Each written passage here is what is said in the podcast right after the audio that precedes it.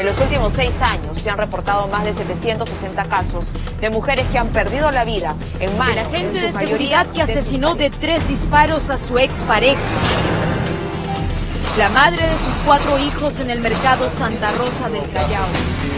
Se ha suscitado esta madrugada. Una joven de 18 años ha muerto. Se ha registrado el feminicidio número 116 en nuestro país. Una mujer ha sido asesinada por su pareja en Independencia. El feminicidio es un hecho que ocurre en el interior de una vivienda, pero sus raíces y tentáculos son sociales. La psicóloga Angelita Cruzado Cruzado atribuye al feminicidio una causa social. El feminicidio sí vendría a ser la muerte de la mujer por el hecho de ser mujer y por estos roles sociales que marcan eh, bastante influencia en el, tema, en el tema del patrón de comportamiento ¿no? de la mujer. Entonces somos, las mujeres somos muy juzgadas socialmente eh, de acuerdo a, a patrones comportamentales que son aceptados o que son criticados. El feminicidio es la acción extrema de la violencia, pero este fenómeno empieza de a pocos. La psicóloga Fiorella Julca Peralta nos explica el proceso, de acuerdo a su experiencia, en la unidad de asistencia a víctimas y testigos del Ministerio Público en Amazonas. Va a ir aumentando conforme pasa el tiempo y va a ir obviamente agravándose tanto en frecuencia como en cronicidad de, las, de los síntomas o de los episodios de violencia.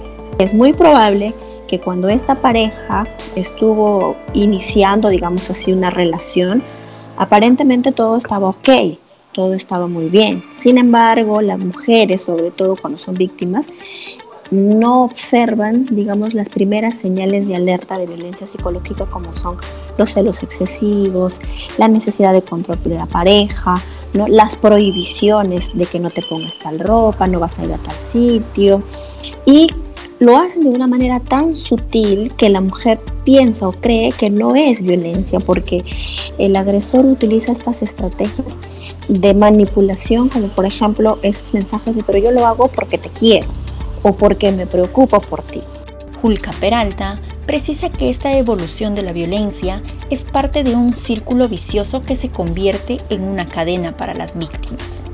Son tres etapas. La principal, la primera es la acumulación de tensiones, es decir, cuando esto en la pareja ocurren diversas situaciones en donde ninguno de los dos puede manejar su estrés, su rabia, su cólera, su frustración y puede ir aumentando. Y como él no sabe manejar sus emociones, su rabia, entonces va a llegar un momento en donde ocurre la siguiente etapa que es la explosión violenta, en donde él, ante cualquier situación, por más mínima que sea, puede agredir fácilmente a su víctima. Luego va a venir la tercera etapa, que es la fase de reconciliación o luna de miel, en donde de todas maneras todas las víctimas se van a encontrar y este, va a haber una aparente calma, como decías hace un momento, ¿no? en donde él va a llegar aparentemente arrepentido y le va a pedir disculpas a ella.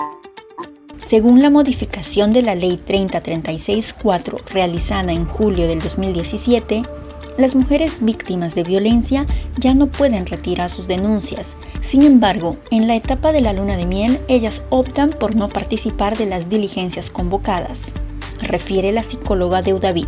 A nosotros las usuarias en la unidad de víctimas, las usuarias tenemos que explicarles sí o sí el ciclo de violencia porque muchas de ellas, no sé si tú alguna vez has escuchado que cuando denuncian a la semana o, a los días, a las horas van y dicen, vengo a retirar la denuncia o ya me, ya me desanimé o él está cambiando, me ha demostrado que está cambiando. Si bien es cierto que para propiciar un ambiente de violencia son determinantes las carencias personales, también influyen las tradiciones sociales que conllevan a una mujer a pensar que tolerar la violencia es normal. Hay varios factores que influyen para que estas circunstancias se den.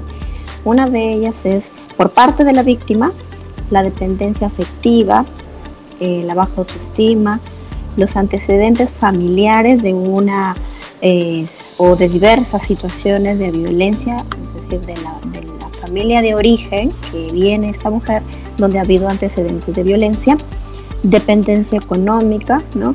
Esto también nivel de cultura, porque a veces, pues por las mismas circunstancias de la cultura, del machismo, ¿no? de la educación misma, hacen o contribuyen a que se permita o se tolere de alguna forma los actos de violencia.